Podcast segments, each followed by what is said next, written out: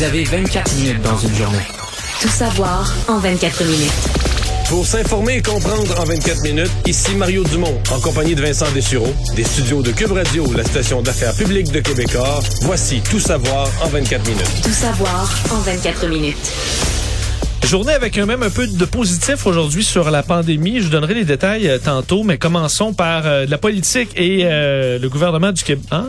Tu du positif, mais des questionnements. Oui, il y a des questionnements. Des gros questionnements. Là. Il y a un peu de positif sur les cas Oui, aussi. oui, oui, oui. Euh, Je vais vous en donner les détails dans pas très long. Mais parlons du dossier des éducatrices. On, euh, on le savait que Sonia Lebel allait revenir avec des offres bonifiées pour les éducatrices dans ses négociations. Elle qui, euh, bon, responsable du Conseil du Trésor. Euh, mais elle est arrivée aujourd'hui, euh, Sonia Lebel, avec ses détails. Donc, on prévoit une hausse de rémunération de 20,22% En fait, là, ça va dépendre. On parle de 19 dollars euh, de l'heure. C'est le salaire actuel au premier échelon.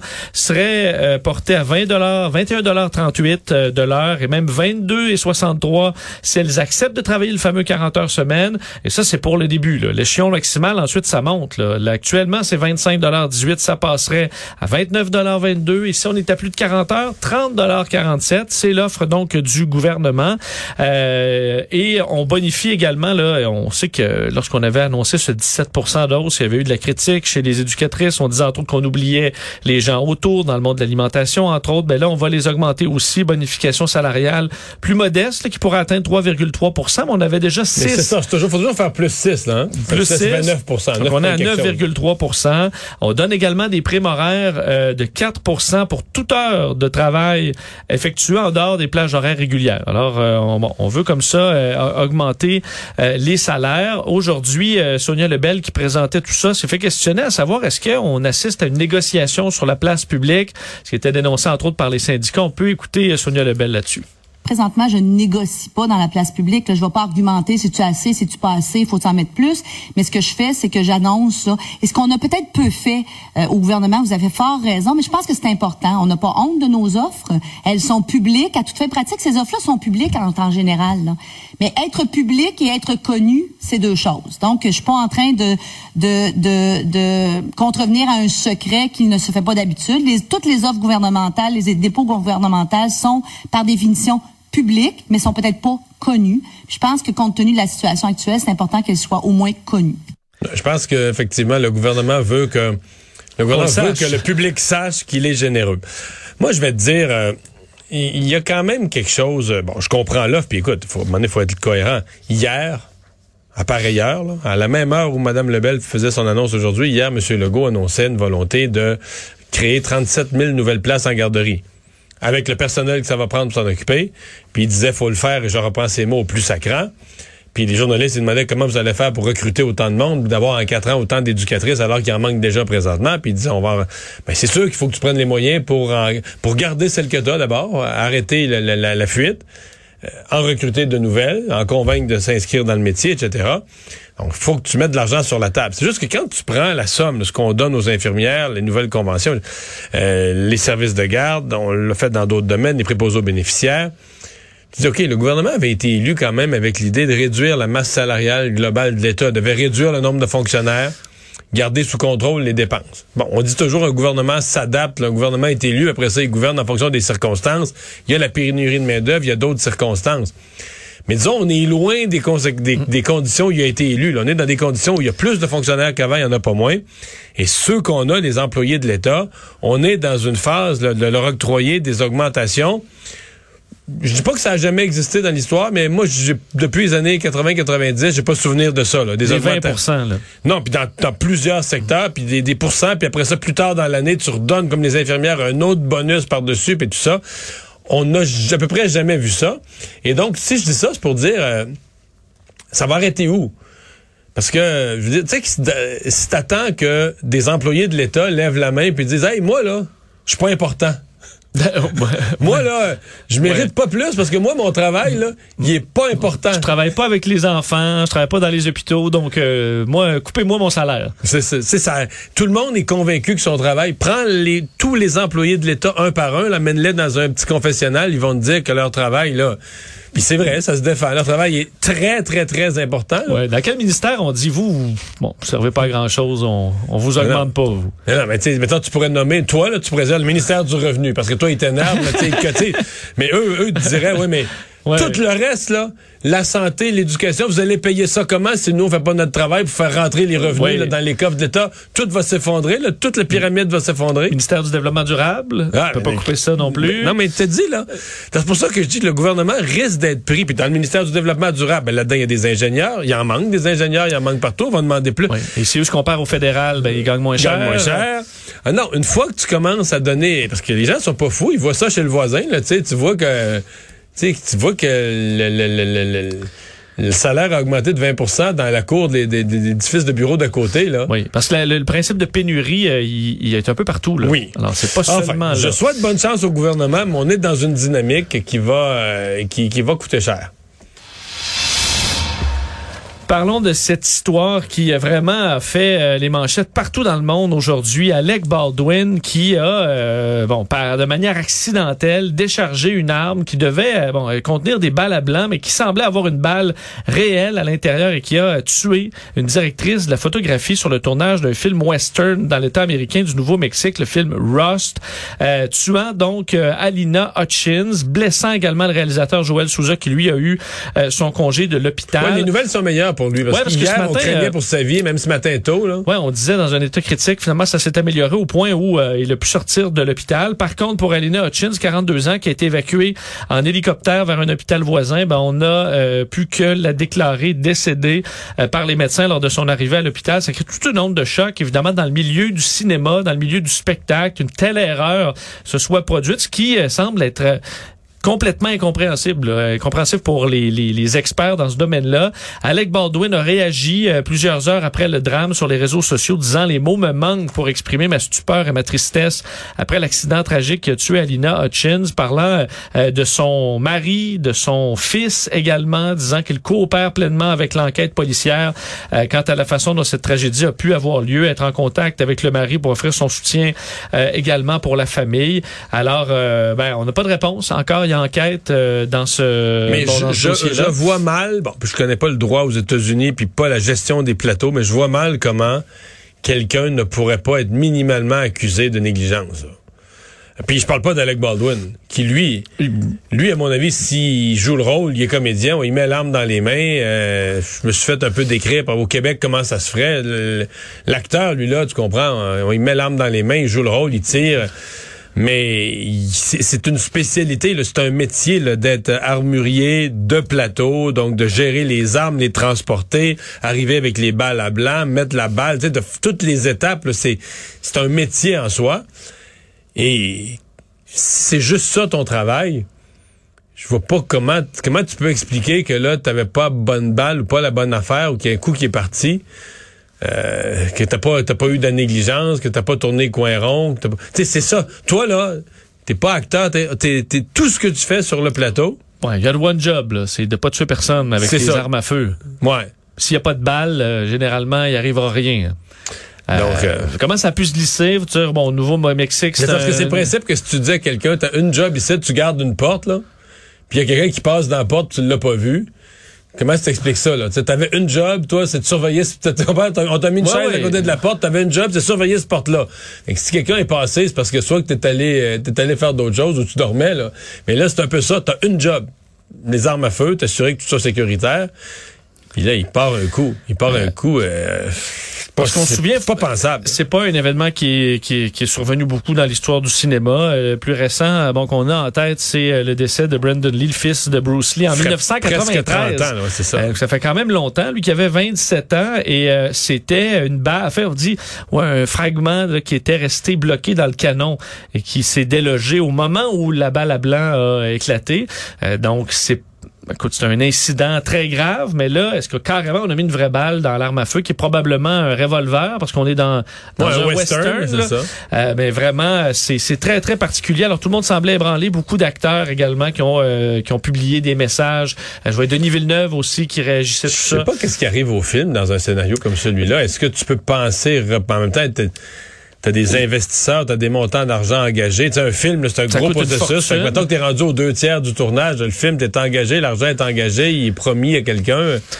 Ben, c'est déjà arrivé par le passé où il y a un décès sur le plateau, puis on, On continue, euh, avec Mais ce qu'on un a. décès. Oui, mais c'est pas un décès ordinaire. là. Non. C'est pas. euh, c'est euh, un décès assez exceptionnel. là. mais on n'a pas donné de détails sur, euh, sur la suite du tournage pour l'instant. Tout savoir en 24 minutes. François Legault avait beaucoup à dire aujourd'hui, le premier ministre, alors qu'il visitait euh, le chantier de la future résidence euh, de la enfin, nouvelle maison des aînés. Là, on sait Dans ce son nouveau comté, concept là, il, était, son il était comté. député aujourd'hui en plus d'être premier ministre. là. Ouais, à l'Assomption aujourd'hui. Alors, il est allé visiter le chantier de l'entreprise Pomerlo, euh, un endroit donc où on est en train de bâtir cette maison des aînés, euh, une valeur de 41 millions de dollars. On sait que euh, l'objectif, c'est d'offrir un milieu de vie plus intéressant pour les personnes âgées, 30% plus grande euh, ces chambres avec euh, bon accès à plus de services. On avait augmenté là, le, le nombre de ces projets de 30 à 46. On avait aussi augmenté les coûts. Là. Il y a eu des explosions euh, au niveau des coûts dans la construction de ces maisons. Mais François Legault est allé visiter le chantier, semblait très content. Euh, disait au niveau de la- des coûts qui augmentent que les euh, les aînés ont le droit, fait qu'on leur doit ça, ce qu'il y a de mieux. Euh, alors euh, bon, c'est un projet où on va de l'avant. Il y a eu quand même dans le point de presse d'autres questions intéressantes. Est euh, revenu sur le dossier euh, de la communauté de Manawan. Oui, parce que juste avant, il avait passé, euh, je pense, une heure avec la PDG là, du 6 de la Nodière à Joliette. Absolument. Et euh, selon François Legault, ça va mieux. Il disait, même utiliser le terme, là, que la confiance est en train de se rebâtir en ce moment avec la communauté, rappelant les différentes mesures qui ont été prises euh, au, si- au 6 de la Nodière. On se souvient qu'il y a eu bon plein de choses, là, euh, des agents de liaison, alors on, bon, de Il la il formation même et une compagnie. Adjointe à la PDG euh, chargée des relations avec euh, les Atikamekw. Exact. Donc on est, on dit là que ça va mieux. Par contre, euh, on- on- bon, certains représentants de la bande de Manawan disaient ouais, on a encore quand les gens vont à cet hôpital-là euh, de notre communauté, la confiance est encore minime. Alors c'est peut-être en train de se rebâtir, mais c'est loin d'être complété. Et toujours sur le dos, sur euh, bon euh, un autre dossier des peuples autochtones, c'est celui des Mohawkés de cette fameuse prise de position du Canadien, disons, sur euh, les euh, les territoires non cédés. Mais ils ont réagi hier, montrant que tout n'est pas euh, bon, en fait parfait dans les relations entre le gouvernement québécois et les Mohawks. Mais ils ont réagi hier à tout ça, parlant quand même assez euh, crûment dans un communiqué en anglais, accusant le gouvernement Oui, du Québec anglais? de ouais en anglais Les Mohawks, ah oui? oui, en anglais, euh, Ah. de, les accuse de politiser euh, ce geste euh, authentique de réconciliation d'une organisation sportive comme le Canadien, euh, que le territoire est un élément essentiel de qui euh, bon ils sont, que la communauté exige la fin de ces tactiques dignes des cours d'école. Euh, alors, euh, on sait que bon, Yann Lafrenière, le ministre responsable des Affaires autochtones, avait dit que c'était probablement une erreur pour le Canadien d'avoir fait ça, vu que les historiens ne s'entendaient pas sur qui était arrivé, euh, ou du moins le premier dans le, code là- de Montréal. Donc, ça confirme que tu- euh, le Canadien a réussi, en plus de tout le reste, à créer un conflit entre la communauté Mohawk et le gouvernement du Québec. D'un début de saison, euh, hein, euh, un autre succès de leur dont- début de saison. dont on se souviendra. Euh, autre dossier sur euh, la table de Justin Trudeau, c'est le redécoupage électoral. Euh, il a aujourd'hui parlé d'un test carrément pour le premier ministre Justin Trudeau que euh, ce siège qu'on perd au Québec alors que d'autres provinces en gagnent. Il disait aujourd'hui, c'est beau de reconnaître que le Québec est une nation. Maintenant, faut qu'il y ait des conséquences. Euh, selon lui, on, on mérite au Québec une représentation à la Chambre des communes sans égard à l'évolution du nombre d'habitants. Ça va dans le sens euh, du Bloc québécois aussi euh, qui demande Mais le une Bloc clause encore plus nation. loin, Euh, oui, parce que eux veulent carrément que ce soit bon que, que- C'est-à-dire que le, le gouvernement du Québec, je ne vais pas me tromper, parce que le gouvernement du Québec dit on veut pas perdre de sièges. Alors que le Bloc dit non, non, vous ajoutez quatre sièges au Canada, on veut pas juste pas en perdre.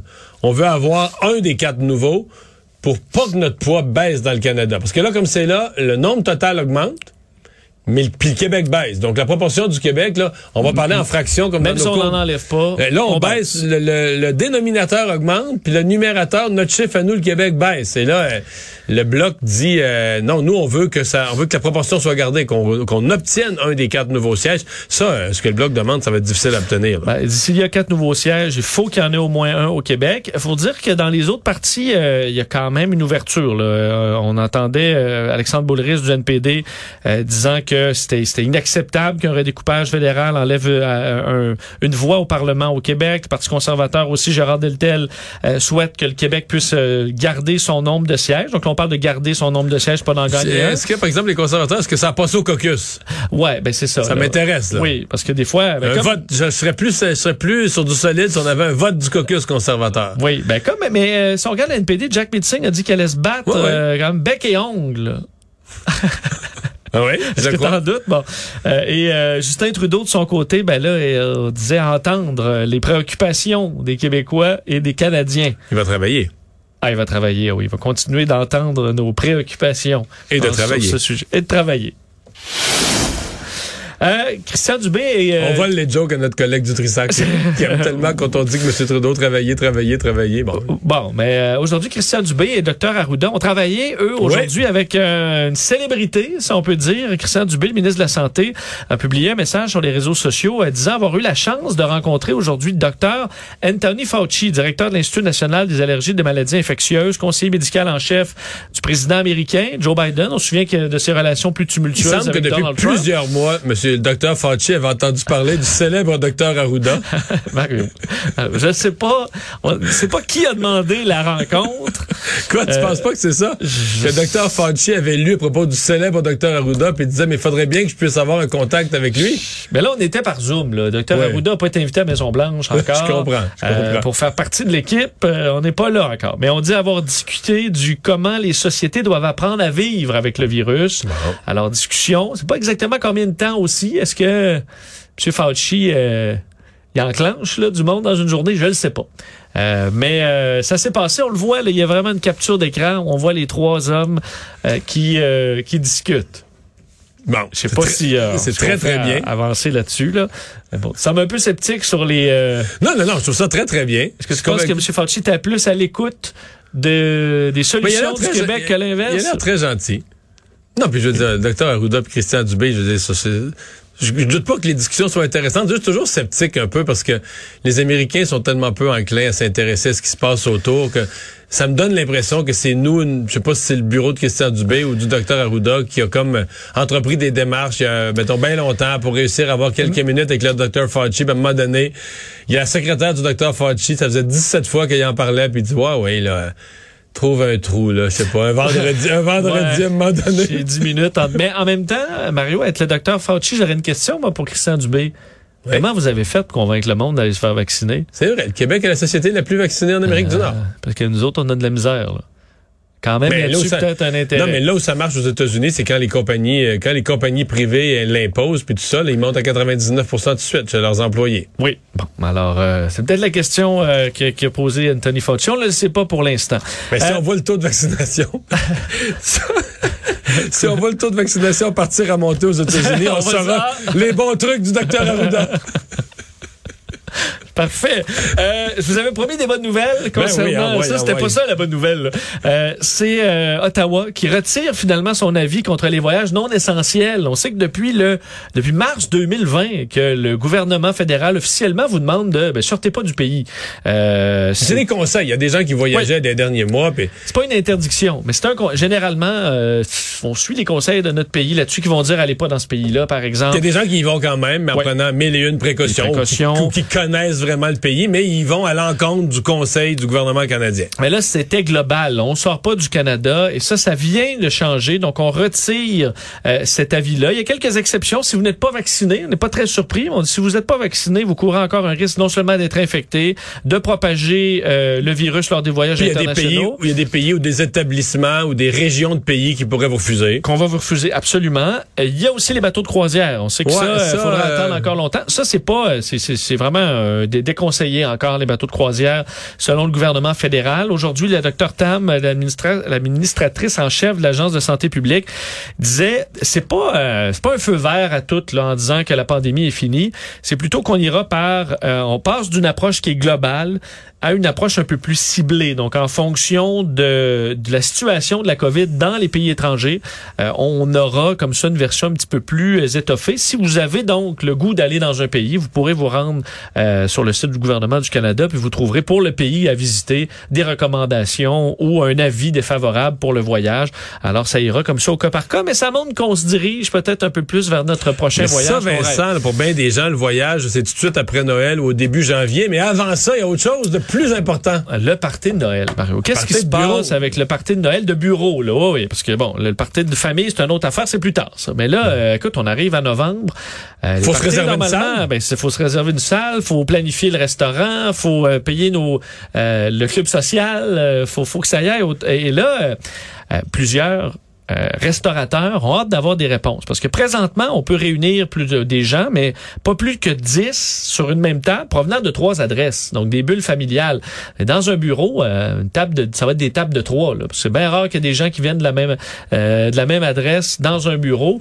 Alors là, les restaurateurs disent est-ce qu'on pour- pourrait peut-être avoir euh, une nouvelle façon de faire pour la saison des parties de bureau qui permettront quand même d'amener de l'argent dans Mais cette qui qui industrie tient au party de bureau? Est-ce que ce sont les employeurs qui tiennent à, à récompenser leurs employés ou ce sont les restaurateurs qui veulent avoir de la clientèle, qui veulent avoir cette manne? moi, ou est-ce que ce sont que- les employés eux-mêmes qui veulent leur party de bureau? Moi, je pense que c'est les deux. Moi, je sais que Mario, toi, t'es prêt à attendre une autre année là, avant d'un parti de bureau. Moi, je suis, on n'est pas en même place là-dessus. Je voyais là, L'année passée, il y a des employeurs, par exemple, qui ont compensé le party de bureau en donnant un manteau.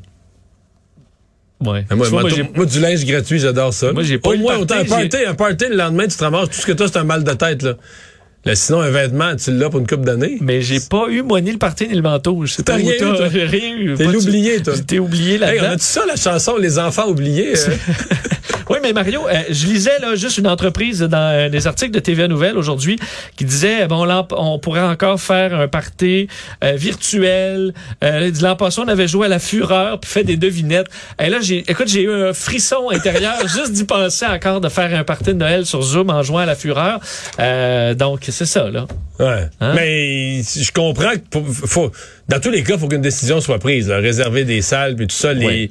C'est là que ça se passe. Qu'est-ce que certains vont décider de le faire sans respecter les règles, peut-être, mais dans des grandes, des, Parce des- que des les restaurants, euh, les restaurants, salles de réception, etc., on s'entend qu'ils n'ont pas eu de mariage ou sinon des tout petits mariages, ils ont presque rien eu là, au cours des euh, au cours de la- des deux dernières années. Donc, se reprendre un petit peu avec des parties de Noël, d'après moi, ils seraient bien, bien, bien contents.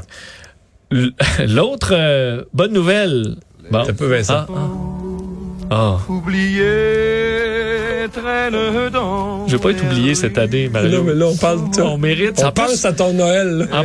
en, en plus, nos patrons vont avoir encaissé les, euh, je veux dire, ils vont avoir triple budget là, pour des années de parties annulées. Tu penses Ça va être fou, ça va être le Great Gatsby, euh, euh, les parties cette année. Du moins, je le souhaite. Euh, L'autre bonne nouvelle, c'est Oui. le nombre de cas au Québec euh, qui est reparti. La semaine dernière, on était à 676, on est à 428 euh, aujourd'hui. Moins 14 personnes hospitalisées, moins 4 personnes aux soins intensifs, 8 décès par contre. Euh, on est repassé Aux sous... soins intensifs, là, on était à 68 ce matin, parce qu'il y avait le chiffre de 100, là, on était juste sur le bord, 99, on se tenait autour de 100, et là, ça baisse comme pour vrai. Là. Oui, tout à fait. Et à moins 4, donc on a recommencé une baisse. On est en bas de l'Ontario aussi, qui, euh, bon, on, on sait que l'Ontario était repassé sous le Québec en termes de nombre de cas quotidiens. Mais là, on est à nouveau, à nouveau plus bas. Eux qui en ont eu 492 euh, aujourd'hui. Là où ça va moins bien, par contre, c'est dans le reste du monde. Aujourd'hui, euh, le bon, euh, on- euh, si on calcule là, dans le monde, il y a une hausse euh, de cas, entre autres en raison de la Russie, l'Europe également où les cas euh, remontent. Alors c'est là où ça pose problème Mais en en ce Russie, moment. là, c'est un flop, la campagne de vaccination. D'abord, le vaccin, il semble pas avoir les taux d'efficacité. C'est pas clair, mais les taux d'effic- d'efficacité aussi bons que les autres grands vaccins approuvés. là, le Sputnik. Sputnik. Et, mais le Sputnik, ce que j'avais pas réalisé, mais j'avoue que ça m'avait échappé. Je pense qu'ils sont, il y a- il y a- c'est à peu près un tiers là, la population les Russes vaccinée. qui ont, qui ont été vaccinés. Ouais, les gens sont pas laissés vacciner pendant tout, là. Ben, ils ont eu euh, pratiquement 1000 morts par jour. Euh, les- la Russie, les États-Unis sont encore à 1700 morts par jour. euh, on l'oublie, hein. On dit, l'oublie. parce qu'ils ont eu 2-3 000. On dit, là, ça s'est calmé, ça s'est calmé en Floride, puis tout ça, mais C'est encore encore très élevé. Alors que euh, aujourd'hui à Montréal, on annonçait à la santé publique être prêt pour la vaccination des 5 à 11 ans, euh, que ça se fera là enfin, euh, dès la mi-novembre si, si on a le go euh, et qu'on sera prêt à déployer tout tout ça dans les écoles, dans les centres de vaccination, alors que Pfizer aujourd'hui dévoilait euh, ces chiffres comme quoi le vaccin chez les 5 à 11 ans est efficace à 90,7% On comprend que c'est des petits chiffres parce qu'on est à 2250 enfants étudiés, mais euh, là-dessus, il y a trois enfants vaccinés qui ont eu la COVID, euh, 16 ayant reçu le placebo. Alors, c'est des petits chiffres, mais ça donne 90,7% Dosage adapté également pour les enfants, c'est ce qu'on a euh, donc comme chiffre. Alors, attendez-vous dans les prochaines semaines avoir des annonces en ce sens. Résumer l'actualité en 24 minutes, c'est 20 mission accomplie, Vincent.